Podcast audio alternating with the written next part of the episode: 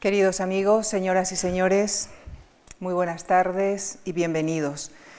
Muchísimas gracias por acompañarnos esta tarde en la que recibimos nuevamente en nuestra tribuna al profesor, académico y escritor Carlos Martínez Shaw, miembro de número de la Real Academia de la Historia y de la Academia Europea, académico correspondiente de la Academia Nacional de la Historia de Argentina, de la Real Academia de San Romualdo de San Fernando Cádiz, entre otras.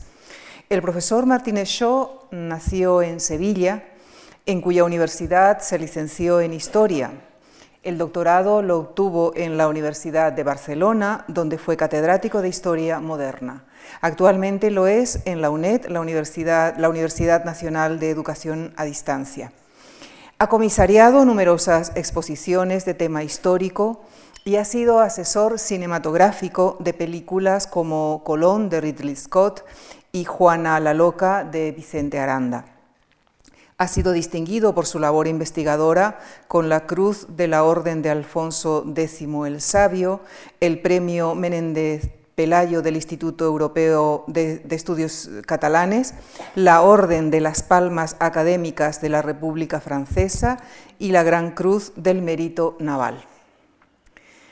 Recordarán ustedes que en, en este ciclo hemos tomado como hilo conductor la perspectiva del escritor de viajes.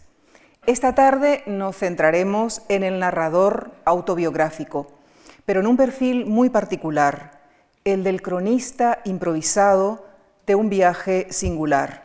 Y en este ámbito abordaremos la crónica colonial americana, en particular la que narra Álvar Núñez Cabeza de Vaca, quien en su libro titulado Naufragios da cuenta no solamente de una infortunada expedición, sino también de un viaje cultural desde la España del siglo XVI al mundo indígena de América.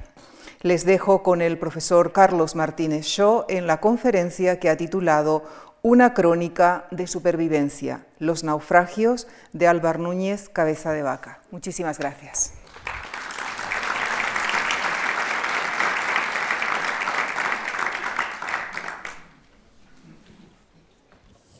Muy bien, muchas gracias eh, a Lucia Franco por la presentación. No es la primera que hace, pero por todas ellas le estoy infinitamente agradecido.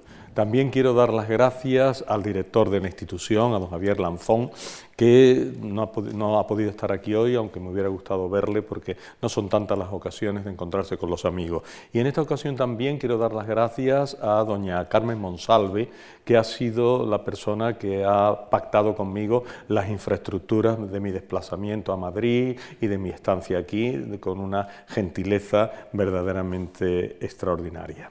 Así que a todos ellos, muchísimas gracias, aunque así perdamos unos segundos eh, en, esta, en estos prolegómenos. Pero bueno, mm, da pena perder estos segundos porque, como ven en el mapa que les señalo aquí, la, la, gran, la, gran caminata, porque es a pie, de Álvaro Núñez Cabeza de Vaca hace que le tengamos que dedicar bastante tiempo, porque es un hombre que va a andar desnudo, descalzo, lleno de, o sea, con, barbas hasta la cintura, con cabellos hasta la cintura, va a andar cerca de 10.000 kilómetros por un territorio inhóspito. Así que eh, es una aventura verdaderamente prodigiosa y aquí lo único que he hecho para que no nos distraigamos de las demás cuestiones que tengo que hablar es presentar este mapa que, marca la trayectoria de este portentoso, este portentoso viaje. Este portentoso viaje que muchos, eh, muchos de los autores que lo han tratado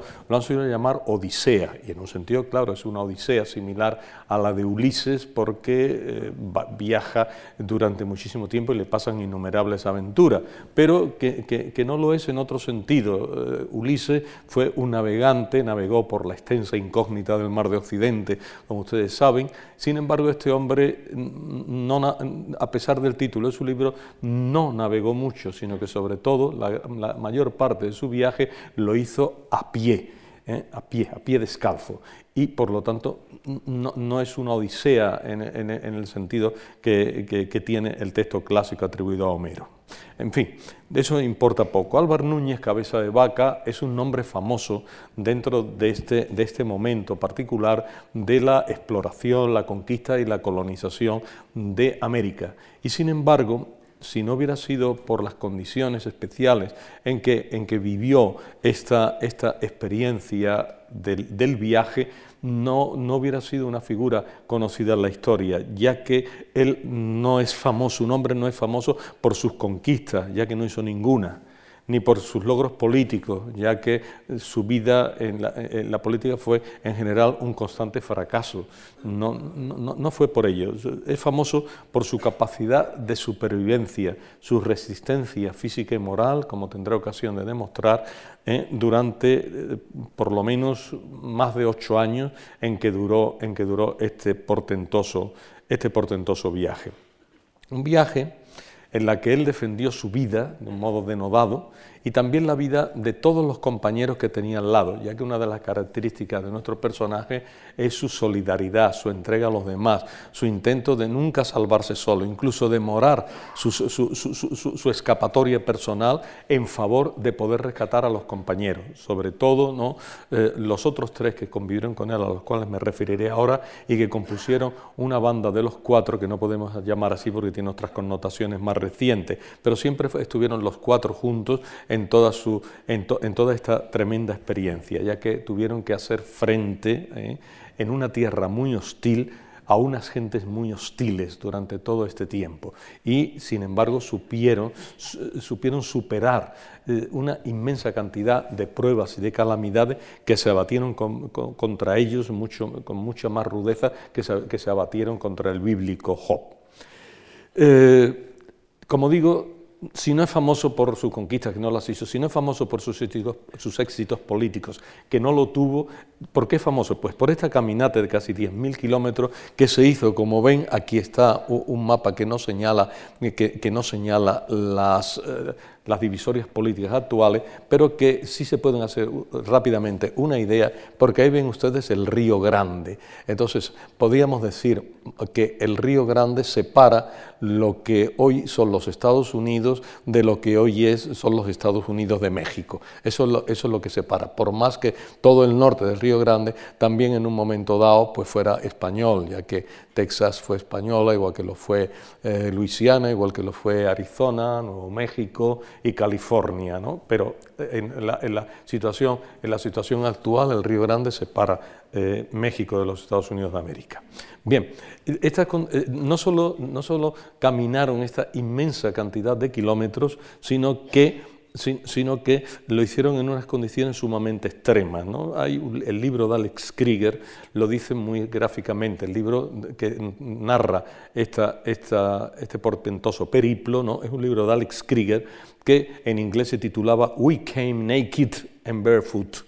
¿eh? Vinimos desnudos y descalzos, porque esto era lo que más llamaba la atención, que una persona criada naturalmente en la opulencia del renacimiento andaluz, pues en este, en este momento mm, pues protagonizara su hazaña sin tener prácticamente cobertura ninguna de ropa, tenía una especie de calzón para cubrir, como pudorosamente se dice en la crónica, sus partes verendas, ¿eh? y luego no, no tenía absolutamente nada de calzado, iba completamente, completamente desnudo y llagado. Así que eh, eh, por eso el, título de We Came Naked and Barefoot eh, le corresponde muy bien. Él dejó escrito una, una, crónica que tiene un nombre larguísimo, ¿no? es pesadísimo, ¿no? Es, pues he dado relación de los navíos, será bien que diga quién son y de qué juzgar de estos reinos, o sea, es uno de estos títulos kilométricos, pero que como empezaba con la palabra naufragios, pues se hizo famoso por esto, por la palabra naufragios, y siempre se titula así, con esta única palabra, naufragios, un, solo, un solo sustantivo, a pesar de que, como digo, hubo naufragios, pero sobre todo la aventura se hizo por tierra, se hizo a pie. Eh, tenemos estudios de su obra, pero no es un autor que concitara inmediatamente la atención de cronistas y sobre todo de historiadores ya de la época contemporánea. Tardó mucho en escribirse una primera historia, dijéramos, positivista o científica de Álvaro Núñez Cabeza de Vaca. En realidad, la primera es de un, de un estadounidense, Morris Bishop, que la escribe en 1933, o sea que ya ha pasado de su, de su aventura, pues han, pasado 400 eh, años, ¿no? es, una, eh, eh, es una mm, publicación tardía. Y luego, pues ya no hay otro, otro libro realmente, realmente objetivo y realmente que cumpla las exigencias científicas hasta el de Alex Krieger que he citado, que se publica en el año 2002. Afortunadamente hoy conocemos bien la historia de Álvaro Núñez Cabeza de Vaca gracias a la labor de una historiadora española que se llama Eloísa Gómez Lucena, que ha ayudado de su marido, que es un escritor, Rubén Cava, pues escribió en el año 2008 un, libro que es hoy día el libro más interesante para conocer, para conocer el periplo de, de Núñez de Vaca, que se llama La Odisea de cabeza de vaca. Está publicado por Editorial Edasa en 2008, es un libro asequible y, es el libro que hoy día debe leerse. Si no se lee eso, si no se lee eso, uno debe leer esta edición que tengo entre las manos, porque alguna cita tomaré de ella, que es la edición para cátedra de los naufragios, hecha por la propia Luisa Gómez Lucena y Rubén Cava, que hoy día es la mejor edición que uno puede manejar. No hay ninguna mejor que esta. Hubo una que, estaba, que, era, que era buena y que ha sido la que nos ha servido hasta ahora, que es la que hizo la profesora de Filología Hispánica de la Universidad de Sevilla, Trinidad Barrera, y que está publicada en Alianza Editorial en el año 1985. Esta es también fiable, absolutamente, absolutamente reliable, que dirían nuestros, nuestros amigos anglosajones, se puede uno fiar de ella, pero tiene un enfoque filológico y además mm, tiene, tiene ya, pues como ya se ve, tiene 30 años de, de, antigüedad, mientras que esta es una, una obra reciente, de 2008 a 1985, pues la investigación ha progresado mucho, pero sobre todo más que la investigación, ¿eh? porque la obra en sí sigue siendo la misma y no se han hecho grandes avances en la exégesis filológica, lo importante es que la, mirada la mirada de Eloísa Gómez Lucena es la mirada de una historiadora y la mirada de Trinidad Barrera es la mirada de una filóloga y por lo tanto presta atención a algunas cosas que interesan a los filólogos pero no al lector en general y omite otras que el historiador siempre tiene que tener en cuenta. A pesar de eso es también recomendable. Por último, ya no digo más porque las listas bibliográficas cansan mucho, son muy pesadas, hay que leerlo en su casa tranquilo y no en una conferencia. Diré que, eh, que la propia Eloisa Gómez Lucena ha escrito un libro de viajes que se llama Del Atlántico al Pacífico, publicado por Almuzara, una editorial andaluza, en el año 2018, es decir, el año pasado, que eh, es el relato del viaje que ella y su marido hicieron siguiendo exactamente la ruta de Álvaro Núñez Cabeza de Vaca. Así que hay eh, incluso un testimonio, un testimonio eh, físico de, esta, de este inmenso periplo, ya que los autores de esta historia caminaron los mismos caminos, los mismos caminos de, de nuestro protagonista, aunque esta vez mm, no lo hicieron, no solo no lo hicieron ni desnudos ni descalzos, sino que ni siquiera lo hicieron a pie, sino que lo hicieron fundamentalmente en los camiones como llaman normalmente los mexicanos, a los autobuses, es decir, que el periplo lo hicieron en autobús, que es mucho más cómodo. En fin, eh, una vez dicho esto, para que ustedes si quieren ampliar eh, el conocimiento de Álvaro Núñez de Vaca puedan hacerlo a través de los dos o tres libros más asequibles y más, eh, y más fiables, lo puedan hacer. Vamos a entrar, vamos a entrar en la historia, porque la historia es larga y tengo siempre miedo de, no llegar a contarla entera.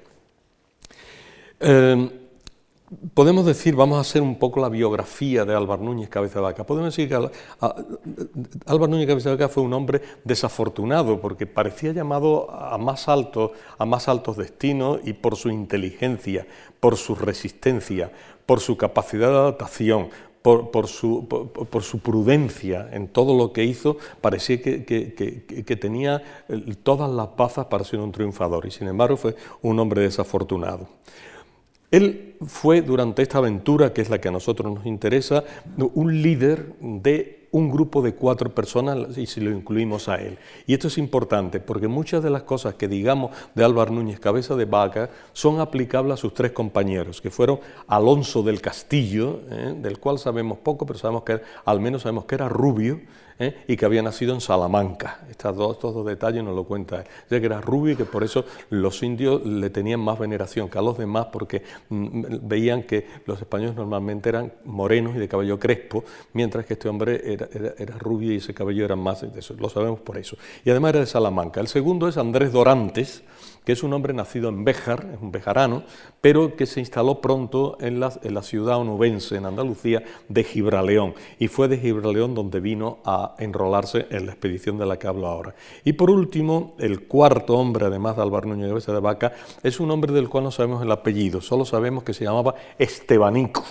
Estebanico era de raza negra y dice Álvaro Núñez Cabeza de Vaca que era un alárabe de Acemur. En realidad era efectivamente un hombre de religión islámica, un hombre de tez eh, negra y un hombre que eh, siempre fue esclavo. Desde, desde, que lo vendieron como esclavo en el mercado de Sevilla, Sevilla era uno de los mercados más importantes de esclavos de la península, junto seguramente detrás de Lisboa y detrás de Valencia, que era la ciudad más negrera de España por aquel entonces, pero Mm, también la seguía Sevilla. Y en Sevilla fue comprado a, la, edad de 10 años justamente, justamente por Andrés Dorantes.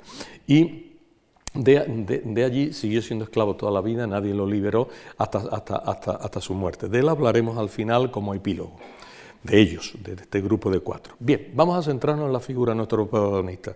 Álvaro Núñez Cabeza de Vaca nace en Jerez de la Frontera, Mm, eh, esto hay que subrayarlo, Jerez de la Frontera. Jerez de la Frontera, porque muchas veces se dice, era sevillano, eh, eh, era de Jerez la Frontera, provincia de Sevilla. Hay bastantes libros y bastantes, imágenes donde ponen esto. Bueno, Jerez la Frontera no es la actual división provincial, provincia de Sevilla, sino que es provincia de Cádiz. Pero en este momento mm, podía generar confusión porque Jerez de la Frontera sí era una ciudad del reino de Sevilla, ya que el reino de Sevilla más o menos se extendía por lo que hoy son las provincias de Cádiz, Sevilla y Huelva e incluso un trocito de Extremadura, ¿eh? un trocito de Badajoz. Así que era del reino de Sevilla. Era eh, no era de familia en absoluto pobre, era una familia acomodada, ya que su abuelo había hecho fortuna al servicio del rey, tanto desde el punto de vista de sus servicios civiles como, como administrador y de sus servicios militares, como eh, soldado y capitán de tropas, es decir, que tenía, tenía un buen pasar. Y además tenía un rafia abolengo, venía su, familia llegaba de muy lejos y su apellido venía de muy lejos, porque se remonta nada más y nada menos que a un tal Martín de Alaja, como joya, Martín de Alaja, que era un vaquero que fue el que señaló el paso secreto, el paso muy desconocido que permitía que permitió en la batalla de las Navas de Tolosa de 1212 a las tropas cristianas dar la vuelta por detrás de donde estaba el real de, eh, de, los, de los musulmanes. Y entonces, y entonces, pues gracias a esto pudieron sorprenderlo por detrás y de esta forma ganar la batalla. Y él señaló el camino por donde la hueste cristiana debería ir con una, un esqueleto de vaca, una cabeza de vaca concretamente. Y esa cabeza de vaca pues, era la que señaló el paso secreto. Y por ello, posteriormente, cuando, cuando le dan cuando le dan eh, algún premio, algún reconocimiento a esta labor, pues le, dan la posibilidad de utilizar ya como apellidos, primero, segundo, entonces los apellidos no, estaban tan estabilizados como ahora, el nombre de cabeza de vaca. Por ello, no es seguro, pero parece ser que, este, que nuestro protagonista fue bautizado como Álvar Núñez, de golpe. ¿Eh? y que Núñez no es su apellido, sino su apellido es cabeza de vaca. Por eso, cabeza de vaca es las entradas que se hacen cuando se cita naufragio. Álvaro Núñez, cabeza de vaca, ese era, ese era su verdadero nombre, así, un nombre compuesto. Él con estos antecedentes, su padre también siguió la carrera de la familia, o sea, una, familia acomodada, inmediatamente entró, como se solía entonces, al servicio de un noble, en este caso el duque de Medina Sidonia, uno de los grandes. Y este hombre, eh, el duque de Medina Sidonia, pues le da las posibilidades de, de foguearse en, donde se podía mejor en esta época, que era en la guerra exterior. Así él participa, voy a ir un poco más deprisa, porque si no, no llegaremos, él participa en la batalla de Rávena en el año 1512, o Ravenna se diría en italiano, ¿no? Contra las tropas francesas de Gastón de Foix en 1512 y luego posteriormente defiende la ciudad de Gaeta, que como todo el mundo sabe es una gran fortaleza en el reino de Nápoles. Y allí lo hace tan bien que le dan el título de alférez real. Y tiene este título de alférez con el que vuelve de Italia. Pero al regreso se encuentra con que ha muerto el duque que le había protegido y que su hijo pues era eh, también era duque, lógicamente, pero que era un, cretino, un impotente y que eh, era un hombre disminuido desde todos los puntos de vista y con el cual pues llevó una vida rutinaria, sin horizonte, sin hacer nada este, este, desastre de duque pues murió pronto y entonces el nuevo duque ya empezó a darle nuevas actividades, mandándolo a Sevilla a que participara en la reconquista, en el asedio al Alcázar de Sevilla, el Alcázar de Sevilla, el que sigue existiendo hoy, ya que el Alcázar de Sevilla había sido tomado por el duque de Arcos, que representaba a la facción de los comuneros en Sevilla. Como todo el mundo sabe, solo hubo dos grandes ciudades comuneras en Andalucía, ¿no? que fueron las de Baeza y, y Úbeda pero también hubo algunos pequeños movimientos en algunas otras, el más importante de los cuales fue el de Sevilla, protagonizado por el duque de Arcos. Aquí parece bueno, que, va a encontrar su oportunidad, que de nuevo va a salir adelante con estos servicios de carácter militar, pero de pronto encuentra una oportunidad insólita y se enrola en esta oportunidad. En este momento se está formando la armada mm, que va a ir a la Florida al mando de don Pánfilo de Narváez. Se llamaba la Armada de la Florida, porque eso era el nombre normal. Una expedición exploradora y conquistadora se llamaba una armada, una armada con minúscula. Por ejemplo, la que da la de Magallanes se llamaba la Armada de la Especiería o la Armada del Maluco, también con minúscula, ¿no? Y, esto, y esto era lo normal. Entonces, la Armada de la Florida al mando de don Pánfilo de Narváez.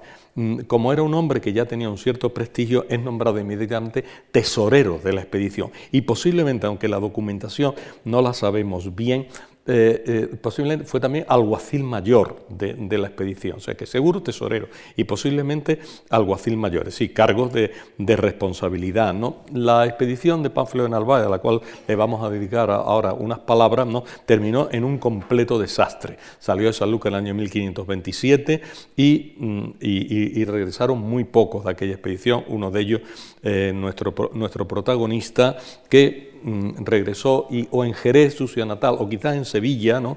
pues redactó la crónica del viaje, esta crónica que llamamos Naufragios.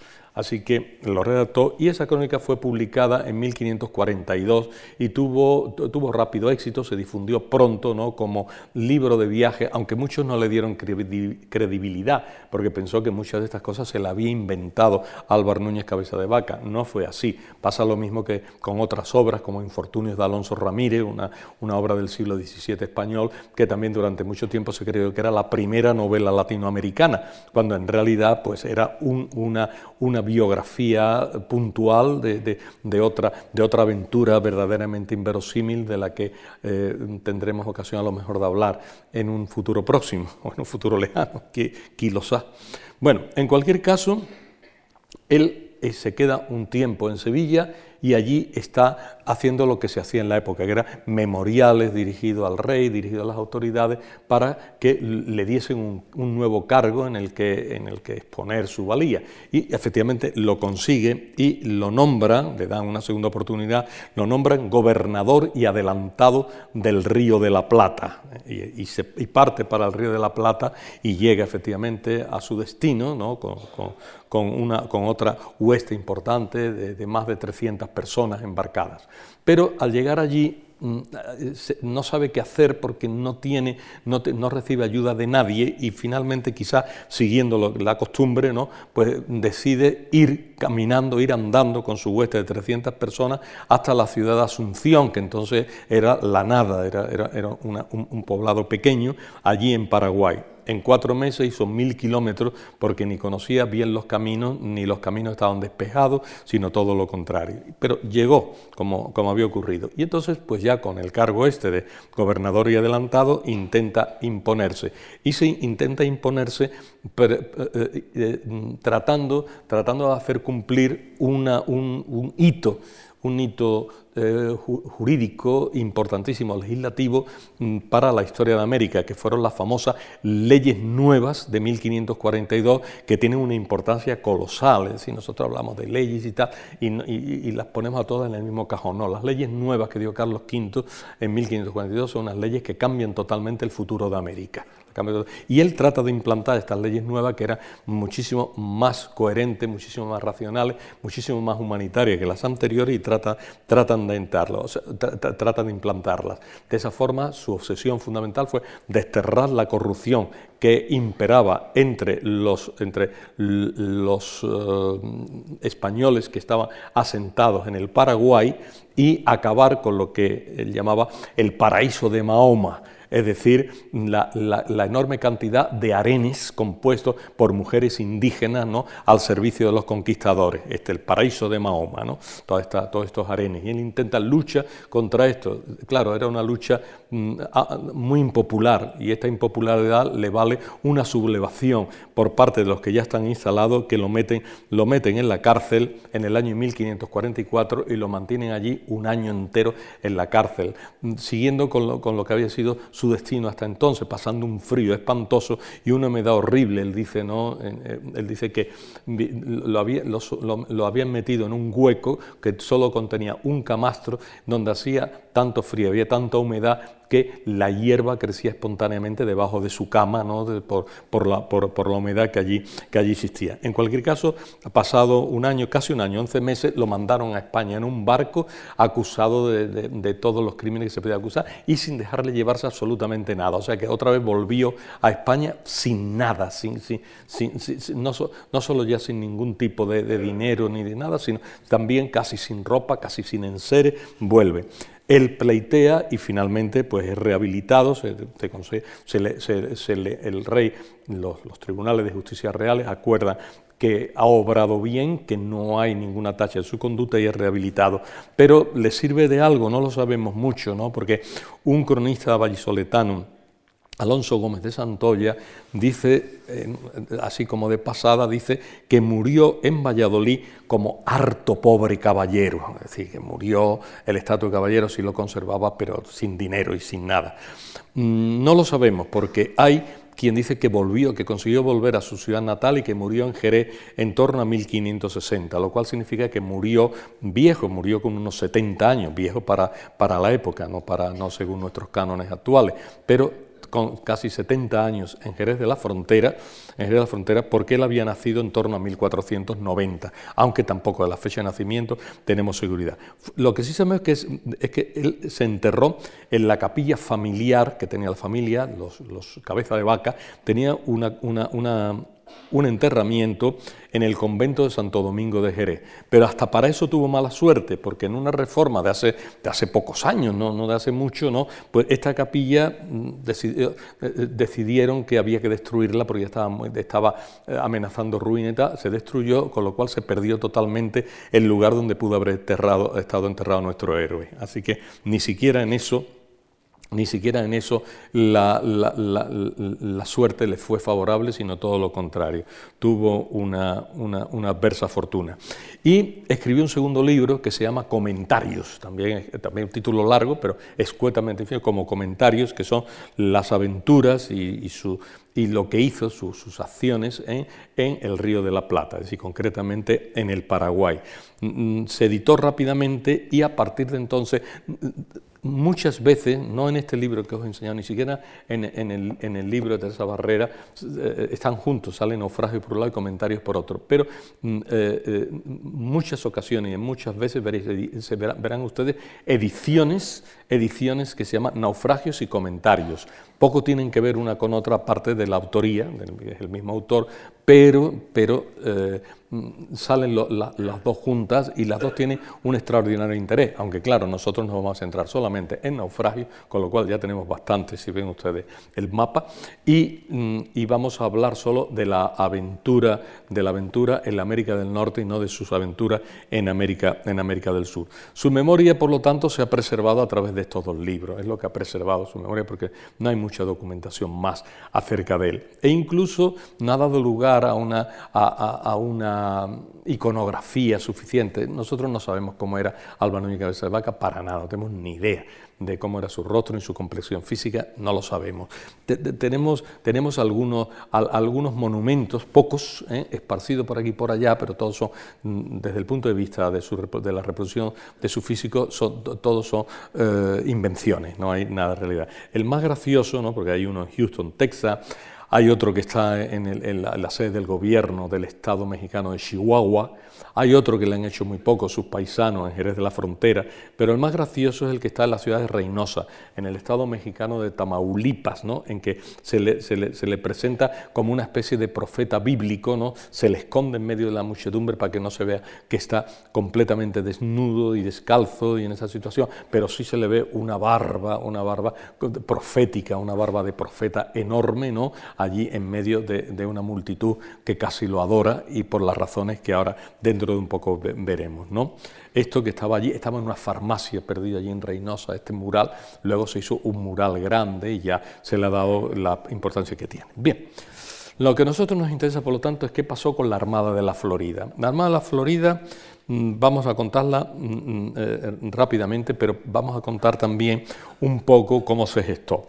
El comandante de la Armada de la Florida, como ya hemos visto, en realidad capitán, porque todo esto, todo esto no, se llaman ni capitán general, ni, almirante, tiene nuevamente el título de capitán, pues es, Pánfilo, don Pánfilo de Narváez. Don Pánfilo de Narváez es otro perdedor, ¿eh? otro, otro desafortunado, otro desdichado entre, entre la lid de los exploradores españoles, ya que fue el hombre enviado desde Cuba ¿eh? por el gobernador Diego de Velázquez, fue enviado desde Cuba para apresar a Hernán Cortés en México. Lo que pasa es que Hernán Cortés le ganó la partida, le ganó la batalla y lo encarceló durante dos años. luego lo mandó a que, a que pleiteara por su, por su fama, ¿eh? por su prestigio y saliera para España. Mm, pero en cualquier caso, el conquistador de México sigue siendo Hernán Cortés y no Pánfilo de Narváez.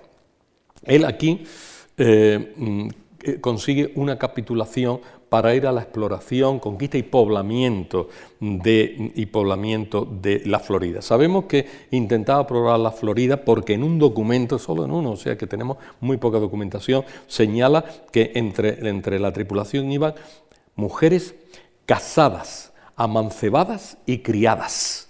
O sea que, que mujeres iban, lo cual indica una voluntad de poblar.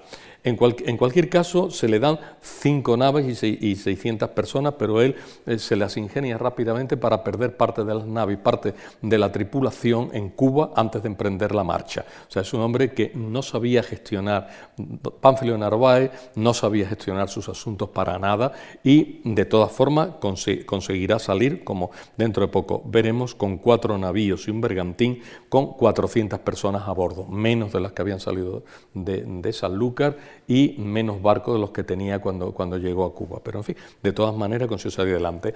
Él intentaba reproducir las hazañas que había realizado Juan Ponce de León, al cual me referiré un poco. Juan Ponce de León es el, descubridor de la Florida y se llamó así porque llegó a la, península de la Florida, que ven allí en la esquina, llegó a la Florida a, ese, a ese, entrante, ¿no? a ese entrante que cierra de alguna forma el, el Golfo de México, el seno mexicano, pues llegó allí en Pascua, Florida, y de ahí le dio ese nombre. Pero él iba buscando en realidad una quimera, el río Bimini, que era la fuente de la eterna juventud, ¿no? Quien se bañaba en él o bebía de sus aguas, pues ya era joven para siempre, ¿no? Y en busca de esa quimera, pues parte para allí.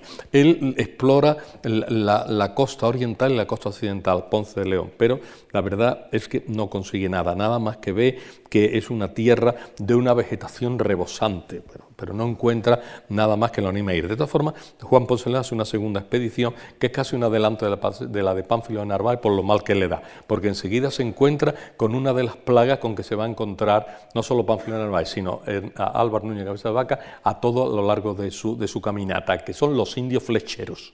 Él los llama así y, este nombre se utiliza en naufragio constantemente. Indios flecheros, es decir, indios que manejaban muy bien el arco y la flecha y que los breaban a flechazos nada más que los encontraban. Entonces, estos indios flecheros en uno, en uno de los encuentros hieren gravemente a Ponce León. Ponce de León regresa a La Habana, pero de resulta de la infección causada por la herida, pues muere allí en La Habana. Él quiere hacer esto. Y entonces empezamos aquí con la historia. Esta historia la vamos a contar en, eh, eh, un prólogo, como si fuera una ópera, un prólogo y tres capítulos.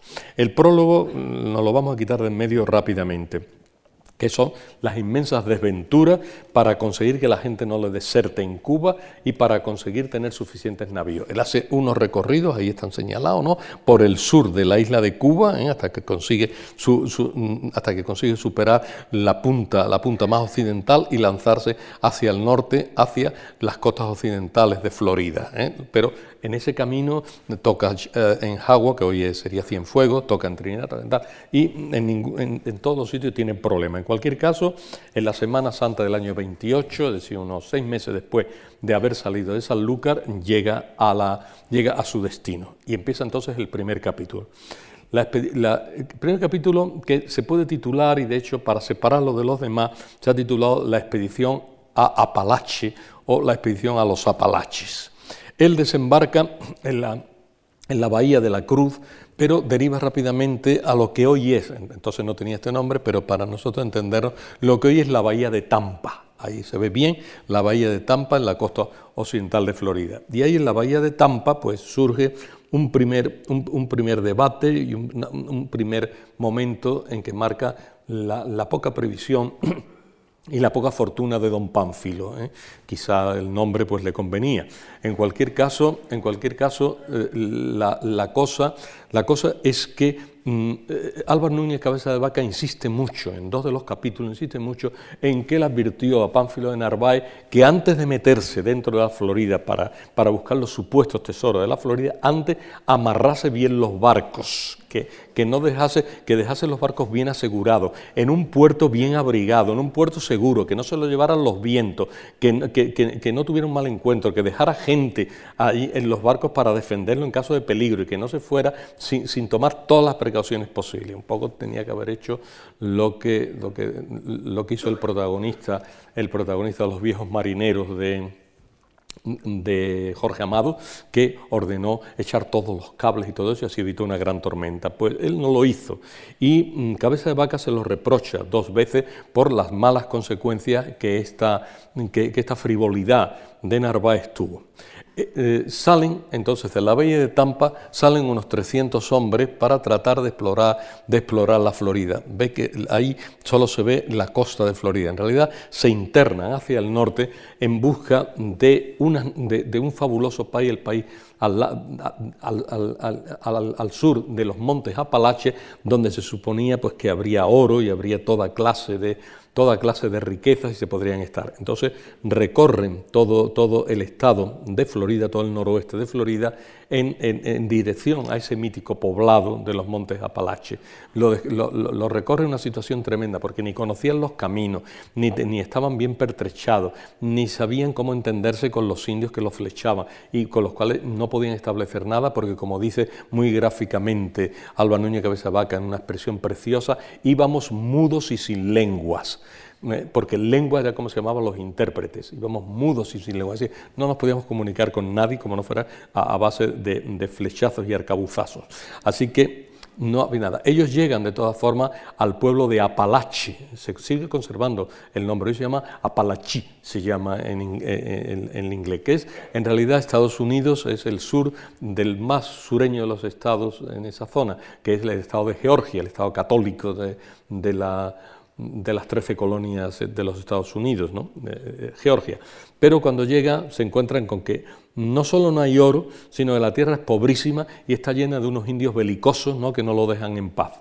Así que ante esa situación mm, mm, deciden irse hacia el sur y llegan a un pueblo que se llama Aute, que está muy cerca de la actual capital de Florida, que está Tallahassee, y allí se quedan. Ya han hecho un montón de kilómetros, ya han hecho unos mil kilómetros entre la ida a Palache, el, regreso a Aute, luego el regreso a eso, ya, ya, ya han hecho los primeros mil kilómetros de esta enorme trayectoria. Ellos caminaban aproximadamente, lo cual es interesante de notar, unos 40 kilómetros al día, lo cual es una barbaridad, nos parece, nos parece, pero no eran tantos porque estos eran los mismos que hacían los soldados los tercios de Flandes, y estos soldados los tercios de Flandes llevaban escudos, llevaban rodelas, llevaban yelmos, llevaban picas, llevaban arcabuces en muchas ocasiones, y hacían más o menos el mismo, el mismo camino. Él lo dice veces, ¿no? que, que normalmente se hacía una legua en una hora, y una legua son casi seis kilómetros, es decir, que no era, no era poco, era una, era caminaban a, a una velocidad enorme. Así que en nueve días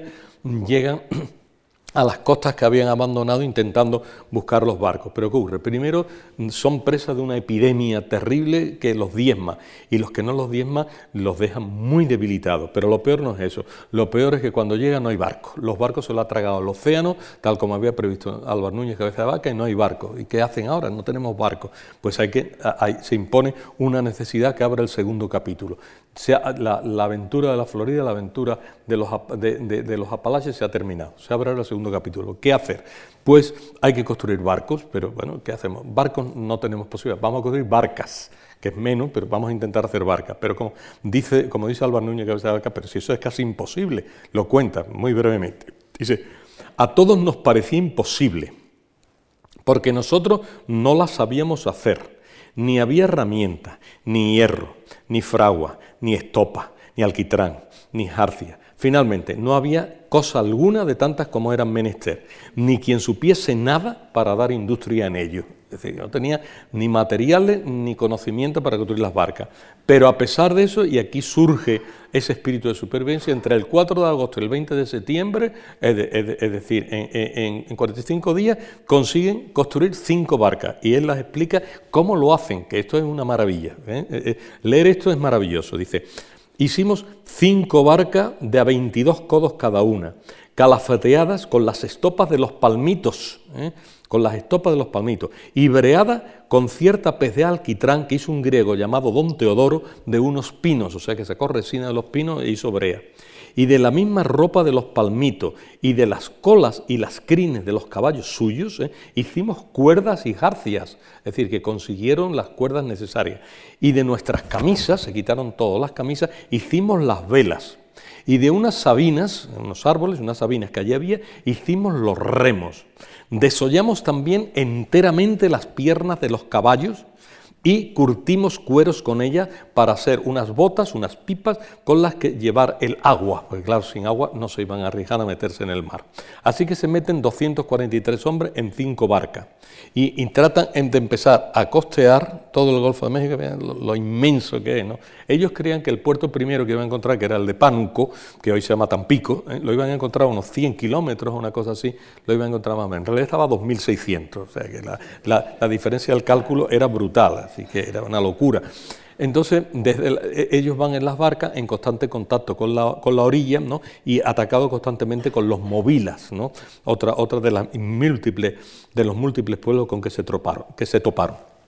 Luego, ahí se ve cómo, costeando, costeando, hay como una inflexión al sur y un poquito luego al norte. Esa inflexión es la desembocadura del río Mississippi, un río inmenso ¿no? que le costeó enormemente, un enorme esfuerzo conseguir superarlo. Pero además no solo costó esfuerzo, sino que ahí naufraga Narváez, ¿no? que también por otra imprevisión de Narváez, según cuenta Cabeza de Vaca. El caso es que la, la barca de Narváez desaparece tragada también por las aguas entre el 5 y el 6 de noviembre de 1528 y de Don Pánfilo nunca más se supo. Así que quedan, los otros pobres, pero los otros pobres les pasa igual. Eh, otra tormenta los echa de través, como se decía en la época, contra la costa y destroza todas las barcas. Ya no hay ninguna barca más y ellos desembarcan en una islita que hoy día es reconocible, es la isla de Galveston, ¿eh? por Galvez, el español Galveston, la isla de Galveston, que ellos llamaron Isla del Mal Hado isla de la mala fortuna, de la mala suerte, la isla de Malhado. Y entonces ahí se quedan abandonados en la costa, desnudos y descalzos. Este es el gran verdadero naufragio que da nombre a la publicación. En realidad, empezamos el tercer capítulo, que es la gran andanza por tierra, que es lo que tengo que contar. Las andanzas por tierra resultan un verdadero laberinto al principio, es decir, todavía hasta que ellos llegan hasta que ellos llegan a Texas, todo, llegan a toda esa costa, mm, mm, una vez que son arrojados, pues van más o menos eh, eh, eh, comprendiendo el paisaje y tal, pero de pronto ven que, que, no, pueden, que no pueden seguir y que tienen que, ir más hacia el norte. Y entonces van a seguir un recorrido en torno al río Grande, como se ve ahí, llegan hasta el río Grande y suben, ya van a seguir el curso del río Grande como una posibilidad de tener una línea de orientación de orientación segura para saber más o menos por dónde van. Y es la única, la, única referencia segura que van a tener recorrer esto. Y ahí empiezan sus terribles penalidades, ¿no? Empiezan sus terribles penalidades aquí. Este río que, como decía, como decía acordándose de su estancia sevillana, ¿no? Era un río ancho como el río de Sevilla, ¿no? dice, dice Álvaro Núñez. ¿no? Estas cosas son, la, la honría local me lleva a hablar de esto. El, Aquí se encuentra con una tribu terriblemente belicosa, terriblemente primitiva, prácticamente mm, mm, casi no han salido del Paleolítico, que son los Carancagua los Carancaguas, ¿no? que tienen más bien nombre, suena a nombre africano más que a nombre americano, pues es, son, unos, una, unas, unos cuantas tribus de indio unidas, los Carancaguas, yo nunca, nunca se aclararon del todo con esto, que dividieron a los españoles en varios grupos, se los repartieron y los hicieron a todos esclavos, ¿eh? todos eran esclavos. Y entonces, pues, mm, eh, les dieron un trato espantoso, como cuentan más de una vez varias veces a lo largo de la obra, ¿no? Todos los días lo molían a palos, le daban patadas, le daban bofetones, o sea, así totalmente, y los tenía desnudos y descalzos, ¿no? Hasta tal punto dice, ¿eh? en una expresión clara, que mudaban dos veces al año, mudaban la piel como si fueran serpientes, dice Álvaro Núñez Cabeza de Vaca. ¿eh? de mal que lo trataron. Y eh, les, les, encargamos unas tareas espantosas, horribles. Una de ellas era esta, contada por Álvaro Núñez. Dice, sacar las raíces para comer, de, porque comían esas raíces, de debajo del agua y entre las cañas donde estaban metidas en la tierra. Y de esto traía yo los dedos tan gastados que una paja que me tocase que me, tocase me hacía sangre y las cañas me rompían los dedos por muchas partes. Sea, una situación penosísima. Las penalidades ya son todas así y nada, voy a describir algunas de ellas porque realmente son las penalidades los que marcan esta, toda, esta, toda, toda esta parte del tercer capítulo. Las penalidades son la sed pasan mucha sed porque no encuentran agua potable en casi ningún sitio y hay un momento en que hay seis hombres que beben incluso agua salada y después de beber sistemáticamente agua salada se mueren. ¿Eh? Ahí la muerte de varios por verano. Luego otro, el otro enemigo era el frío, él lo describe así.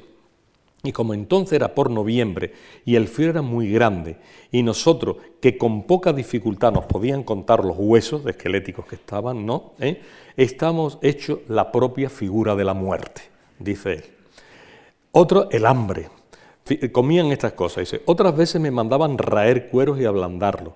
Y la mayor prosperidad en que yo allí me vi era el día en que me daban a raer algún cuero, porque yo lo raía mucho y comía las raeduras que caían. Y con aquellas raeduras me mantenía para dos, dos o tres días. así que esta era la dieta, ¿no? De ahí que aparezca por primera vez la primera mención que hay de antropofagia entre españoles. Hasta ahora la antropofagia era un delito tremendo, una de las acusaciones permanentes de los españoles contra los indios, pero aquí se ven obligados a hacerlo. Él lo cuenta que, parece humor negro. Dice, cinco cristianos, como muchas veces se llama, a los españoles, cinco cristianos que estaban en la costa llegaron a tal extremo que se comieron los unos a los otros hasta que quedó uno solo, que por ser solo no hubo quien se lo comiese. ¿eh? Parece realmente un, relato de humor negro esto, ¿no? La página 112. Pero él cuenta, dice, bueno, no éramos solo nosotros los que pasamos hambre, sino que los negros que iban con nosotros, porque ya dejan a los Carancagua y, están con una serie de, gente mucho, mucha más hospitalaria, que son los indios coahuiltecas, es decir, los indios que están en torno del actual estado mexicano de Coahuila, en torno a la capital de Saltillo. Entonces ahí dice, su hambre era tan grande, su hambre es tan grande, dice, que comen arañas y huevos de hormigas y gusanos y lagartijas, y salamanquesas, y culebras, y víboras, víboras que matan a los hombres, a los que muerden, o sea que para comerse la serpiente primero hay que matarla antes de que las víboras se los mataran a los ellos. Y comen también tierra y madera y todo lo que pueden haber, y estiércol de venado y otras cosas que dejo de contar. Y creo averiguadamente que si en aquella tierra hubiese piedras también se las comería. O sea, esto, esto, es la de eso. Y luego otra, otra, otra plaga enorme a la que él se refiere con frecuencia y que en el viaje que hicieron Eloisa Gómez Lucena y Rubén Cava dieron cuenta de que, de que hoy día sigue siendo completamente verdad, que eran los mosquitos. Dice así. Hallamos por la tierra muy gran cantidad de mosquitos de tres maneras, que son muy malos y enojosos y todo lo más del verano nos daba muchísima fatiga, y para defendernos de ello hacíamos alrededor de la gente muchos fuegos de leña, eh, podrida y mojada para que no ardiesen e hiciesen humo, ya que esta defensión, es decir, esta defensa, mm, pero, pero esta defensión, este modo de defendernos, nos daba otro trabajo, porque en toda la noche no hacíamos sino llorar del humo que en los ojos nos daba.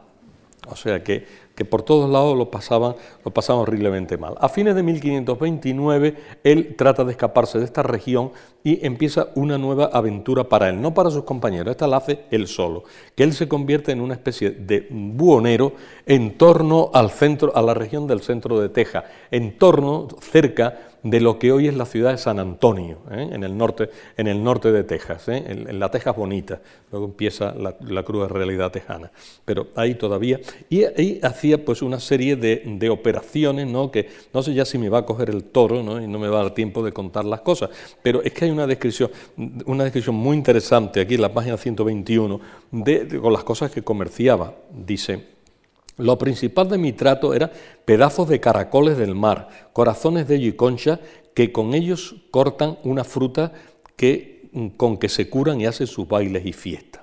Y en cambio y trueco de ello yo traía cueros, almagra, con que ellos se juntan y, tiran, y, y tiñen las caras y cabellos, pedernales para hacer puntas de flecha, engrudo y cañas duras para hacerla, y unas borlas que se hacen de pelo de venado que las tiñen y paran coloradas y este oficio me, daba, me estaba a mí bien, porque andando tenía libertad de ir a donde quería y no era obligado a cosa alguna y ya no era esclavo. Y donde quiera que iba me hacían buen tratamiento, incluso me daban de comer por respeto a mis mercaderías. O sea que pasa una época, a pesar de que sigue andando descalzo y desnudo, pasa una época que para él e, es extraordinariamente buena en relación con lo, con lo malo que tenía. Y así pasa cinco años enteros haciendo este camino de buonería entre, entre Coahuila y Texas, ¿eh? que están juntos pegadas uno al lado de la otra. Y así una y otra vez, hasta que finalmente en octubre de 1534 consigue reunirse con sus tres amigos, con Alonso del Castillo, con Andrés Dorante y con el, negro Estebanico, y consiguen por fin huir. Entonces inician ya, se apartan, se, se apartan del centro de Texas e empiezan empieza ya a ir por el Río Grande, ¿no? los cuatro. Y entonces empiezan a andar a lo largo del Río Grande 3.000 kilómetros más a pie hasta llegar a este sitio que tenemos aquí, a este lugar que se llama San Miguel de Culiacán, que ya es puramente hispánico. ¿no? Y entonces empieza esta, esta otra caminata a través de los, estados, de los estados de Tamaulipas, luego Chihuahua y finalmente de Sinaloa, en una, en una caminata enorme de 3.000 kilómetros entre, de este, yendo siempre del, del este hacia, hacia el oeste.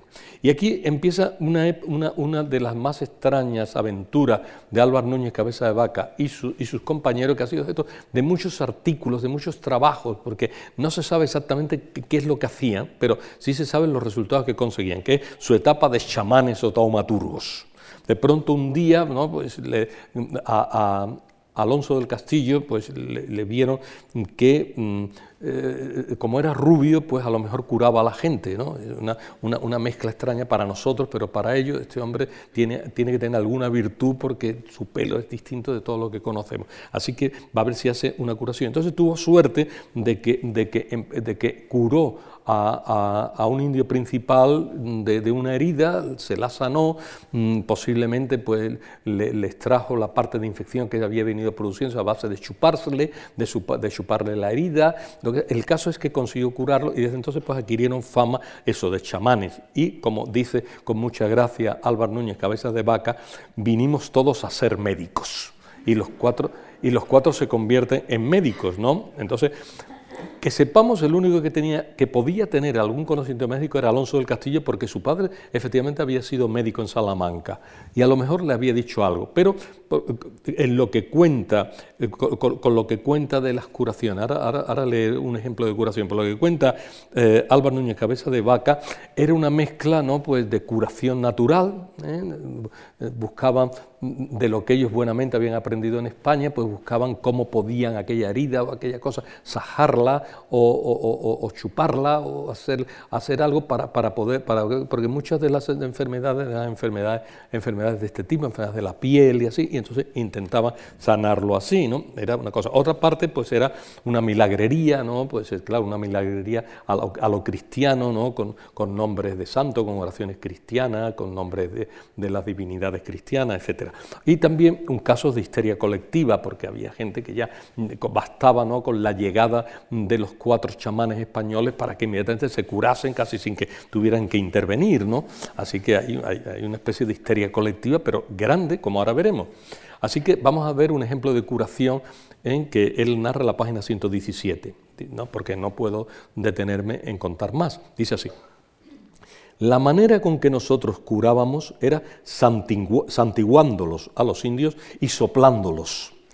Y rezábamos un paternoster y una Ave María, y entonces rogábamos lo mejor que podíamos a nuestro Señor que les diese salud e inspirase en ellos que nos hiciesen algún buen tratamiento, porque claro, en caso de que esto no funcionase, ¿no? pues las, consecuencias podían ser muy desagradables. Y entonces él, que era, católico, más chamartillo y tenía una fe eh, extraordinaria, dice también, quiso Dios y su misericordia que todos aquellos por quienes suplicamos, luego que los antiguamos, decían a los otros que ya estaban sanos y buenos.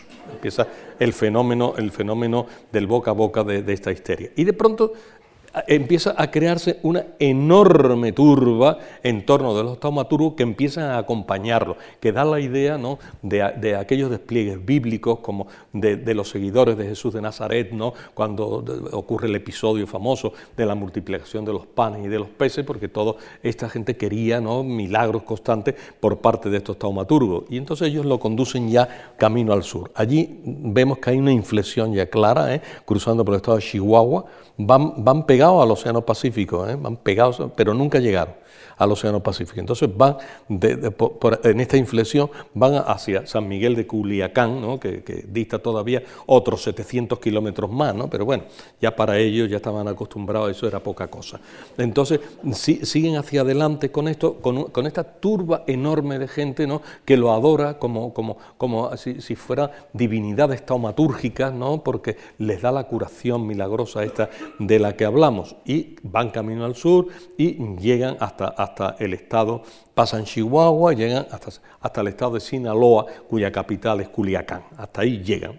Y de pronto eh, eh, eh, aparece otro episodio, ¿no? Otro episodio que es muy ilustrativo es muy interesante, aunque, aunque no sea quizá tan llamativo como el de las curaciones milagrosas, que es que de pronto se encuentran a los primeros españoles que veían desde, desde hacía muchos años, unos soldados españoles al mando de Diego de Alcaraz.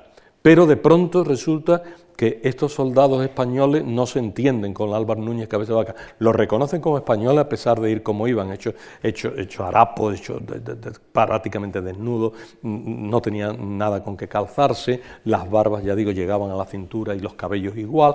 A pesar de eso los reconocen como españoles, pero lo que no están de acuerdo es la filosofía, porque los cuatro españoles se habían convertido, sin quererlo, ¿eh? se habían convertido en protectores de indios, eran los protectores de los indios. Y sin embargo el capitán Diego de Alcaraz está al servicio del gobernador de Nueva, de Nueva Galicia, un tal Nueva Galicia es la parte de todo este territorio. Nueva Galicia, un tal Nuño Beltrán de Guzmán, que era un sanguinario torturador y esclavista de indios. O sea, Diego de Alcaraz nada más que iba al norte para eh, coger indios y hacerlos esclavos y esclavizarlos. Y además eh, eh, le infligía un tratamiento tan malo como el que los indios de la costa de la costa de Florida habían dado, habían dado a, nuestros, a los protagonistas de nuestra historia. O sea, que era en su, en su, en su historia, en su brevísima historia de la destrucción de Bartolomé de las Casas califica a Nuño Beltrán de Guzmán de un gran tirano, un gran tirano. Entonces, claro, él Mm, mm, Álvaro Núñez Cabeza Vaca no quería entregar a sus indios en manos de estos tiranos y los otros no querían abandonarlo. Se produce allí un conflicto que se salda salda mm, con, una, con, una, despedida. ¿eh? Álvaro Núñez y sus tres compañeros mm, se despiden de los indios que hasta ahora los han acompañado, lo dejan en la orfandad curativa ¿eh? y, siguen adelante y llegan, a, Culiacán. Llegan por fin a Culiacán, están allí con este, con este innoble gobernador, gobernador que será objeto de un juicio de residencia y será encarcelado posteriormente. Y allí pasan un tiempo ¿no? reponiéndose de, las penalidades sufridas, ya en una, empieza, empiezan a, a, estar en, una situación más normalizada, pero todavía no del todo, como veremos, y de allí ya, de Culiacán, medianamente repuesto, marchan a Ciudad de México, donde son recibidos por el virrey Mendoza, y desde allí pues toman diversos destinos. Ellos están, ellos están allí ya a principios del año 1537 y... eh, mm, finalmente Álvaro Núñez Cabeza de Vaca, que es nuestro protagonista, decide irse a la ciudad de Veracruz para embarcarse para España, ya que la ciudad de Veracruz, como ya todo el mundo sabe, en este momento era la única que permitía salir rumbo a Sevilla, que era el único puerto al que se llegaba, Sanlúcar de Barrameda, Sevilla. Y en abril de 1537 sale, llega a La Habana, se queda un par de meses en La Habana y de La Habana ya mm, mm, se embarca en una nave española, pero que pierde el rumbo y no llega a Sanlúcar ni a Sevilla, sino que llega a Lisboa, con lo cual tiene que venirse andando desde Lisboa hasta Sevilla, ¿no? Pero bueno, ya estaba, como ya estaba acostumbrado, pues no, no pasó nada. Total, que llegó que llegó a su tierra, eh, eh, llegó a su tierra ya en el verano de 1537 y aquí pues acaba la aventura que cuenta Naufragio. Yo, aunque eh, acabo de consumir la hora que, que, Lucía Franco en su inmensa generosidad me ha dado, siempre al final me ha dicho, bueno, si te pasa unos pocos minutos no ocurre nada. Bueno, pues aprovecho esa, aprovecho esa venia que me ha sido concedida y sigo un poquito. Naturalmente nos hallamos ante una gran lección de, fortaleza física, de fortaleza moral.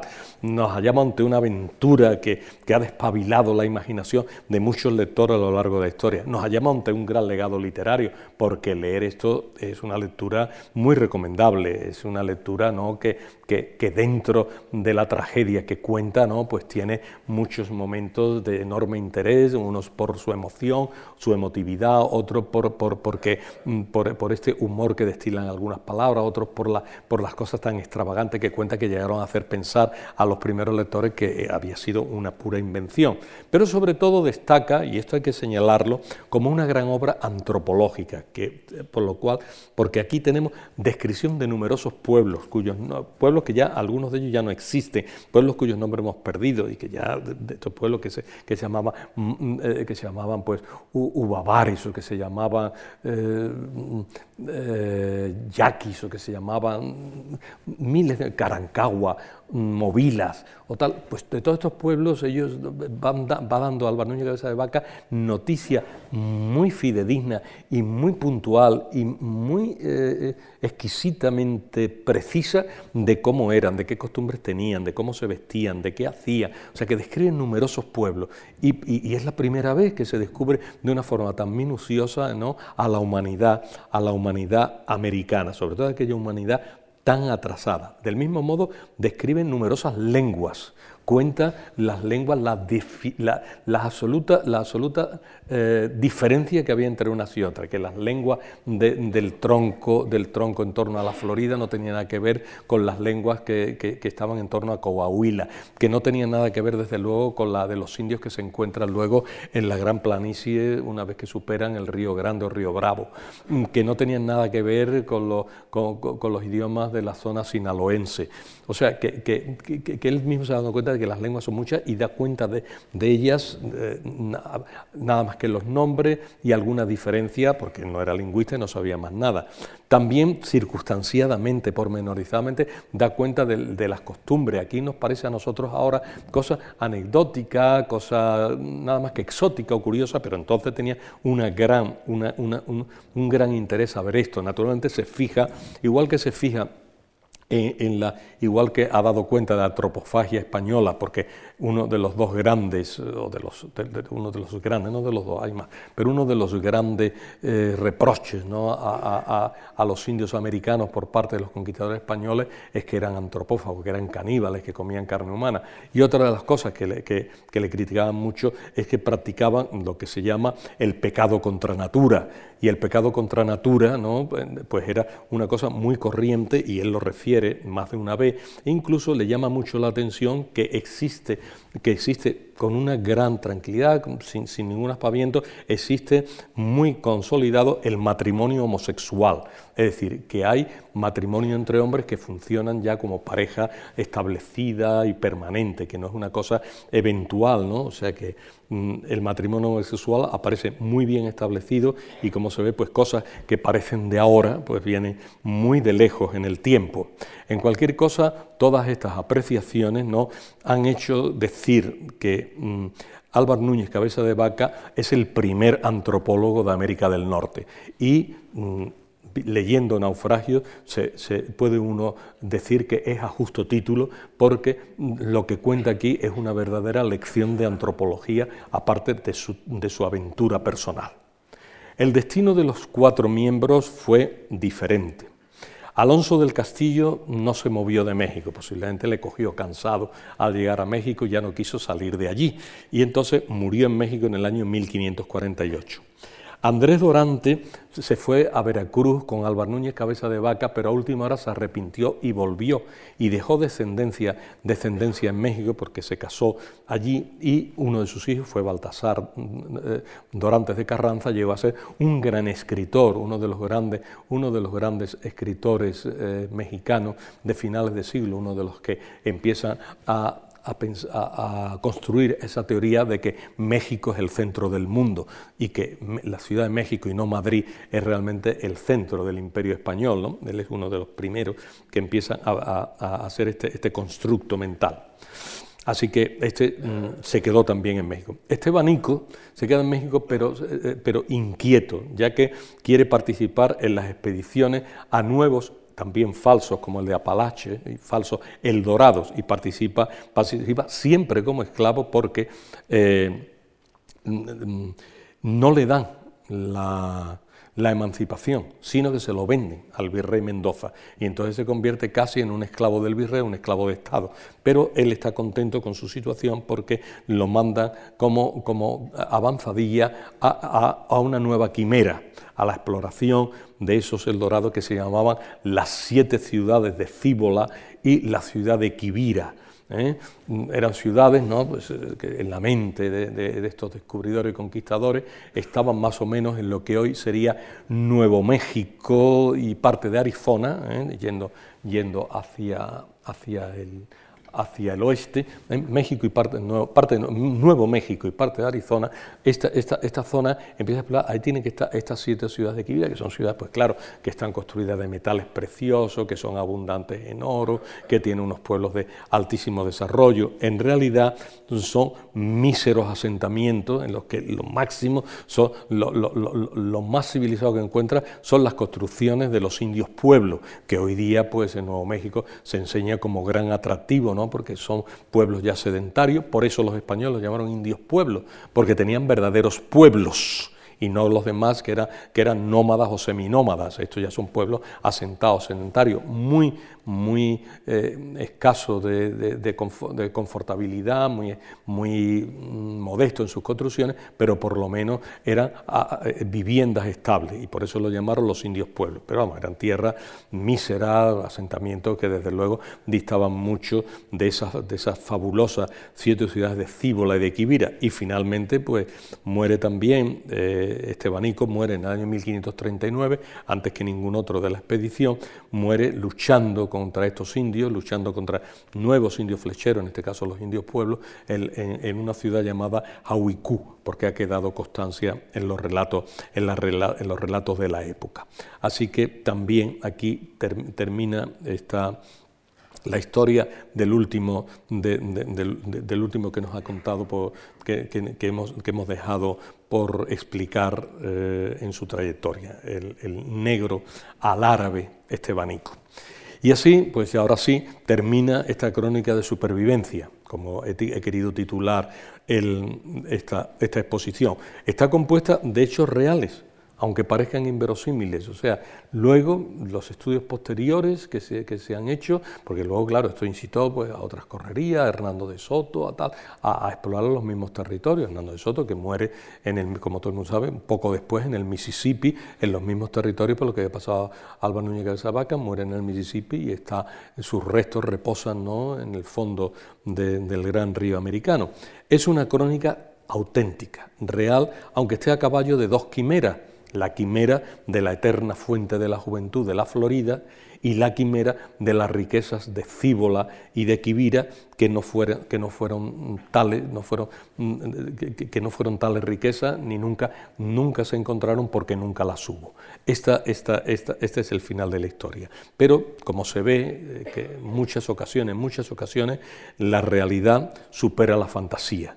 Y si creemos, como, como hay todos los indicios para creer que Naufragio es una historia verdadera y no una historia ficticia, no es un invento, podemos eh, eh, estar de acuerdo con esa, con esa frase. Muchas veces en, esta, en, estos momentos ¿no? de la, de, los, en estos momentos, los primeros años de, la, de la exploración de América, esta realidad que nos contaron los cronistas de India superan muchas fantasías que pudiéramos hacernos. Muchas gracias.